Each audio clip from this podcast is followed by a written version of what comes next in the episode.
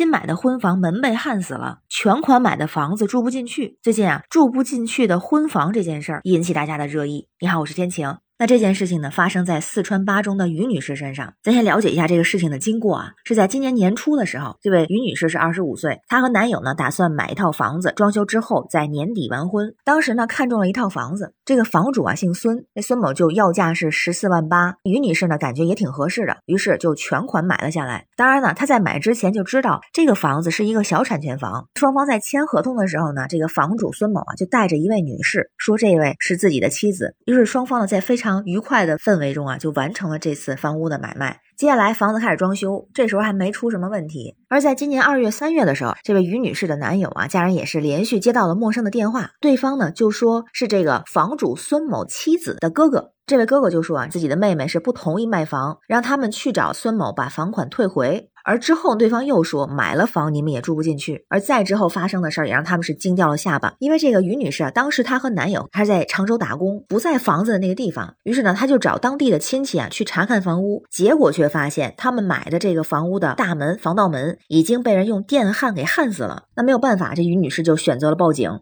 而当地的民警呢，就联系了这个房主妻子的哥哥，就发现这个女方也有出资证明证实房子是他买的。这事儿呢属于民事纠纷，所以民警就建议他们呀去走法律程序。之后又问了法院，法院的回复却是啊，这个房屋是小产权房，没有办法受理。于女士就觉得了，这房屋我是通过交易买来的，有使用权吧，所以就想起诉这个房主的妻子啊，侵犯私人财产。但法院还是表示没办法受理，于是又来到了派出所。但是呢，因为这个房主孙某没有。提前告知自己的妻子不同意卖房的这个情况，所以民警也建议这于女士去找当地的刑侦大队要求立案，告什么呢？告这个孙某诈骗。那这回行不行呢？刑侦大队也说了，这个孙某啊行为还不能构成诈骗，只能算是隐瞒事实，也没办法立案。这事儿越来越复杂，兜兜转转还是没解决问题。那没办法，这于女士在网上发帖求助，而之后呢，巴中市当地有一个人民法院也回复了，还是这个说法，因为是购买小产权房屋引发的纠纷，而这个小产权房呢又比较复杂，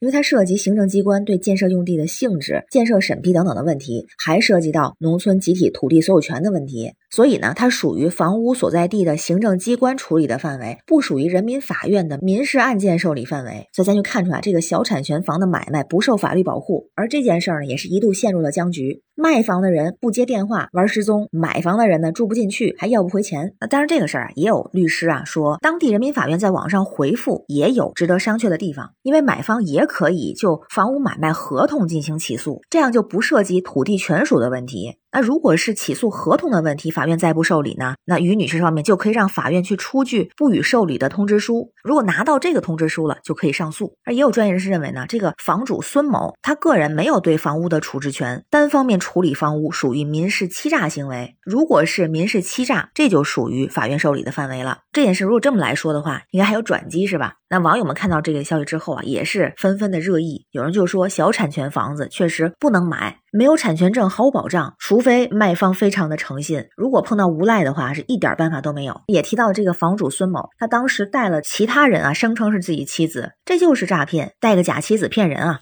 但也有人说啊，即便这个于女士赢了，但是这个房主是不是钱早就花掉了呀？因为他本身啊也是一个老赖失信人，而且网上不有消息说嘛，他也在今年之内啊，因为一起案件被行政拘留了十五天，被列为了失信人员。也是在这之后，他把于女士和他们的联系电话、微信全都拉黑的。就这个事儿对于女士也是不利，那这也是提醒咱们，小产权房屋涉及的纠纷比较复杂。当然呢，买方也可以通过起诉房屋买卖合同等方式维护权益。同时也提醒我们，如果在购房的过程中，在交易的过程中，需要保持警惕，如有需要的话，及时去寻求法律的援助，避免陷入不必要的纷争。那关于这个事儿，不知道您是怎么看呀？欢迎在评论区留言，咱们一块儿聊。我是天晴，这里是雨过天晴，欢迎关注主播天晴，感谢您的订阅、点赞、留言和分享，感谢月票支持。希望我们都能少点烦心事儿，每天好心情。拜拜。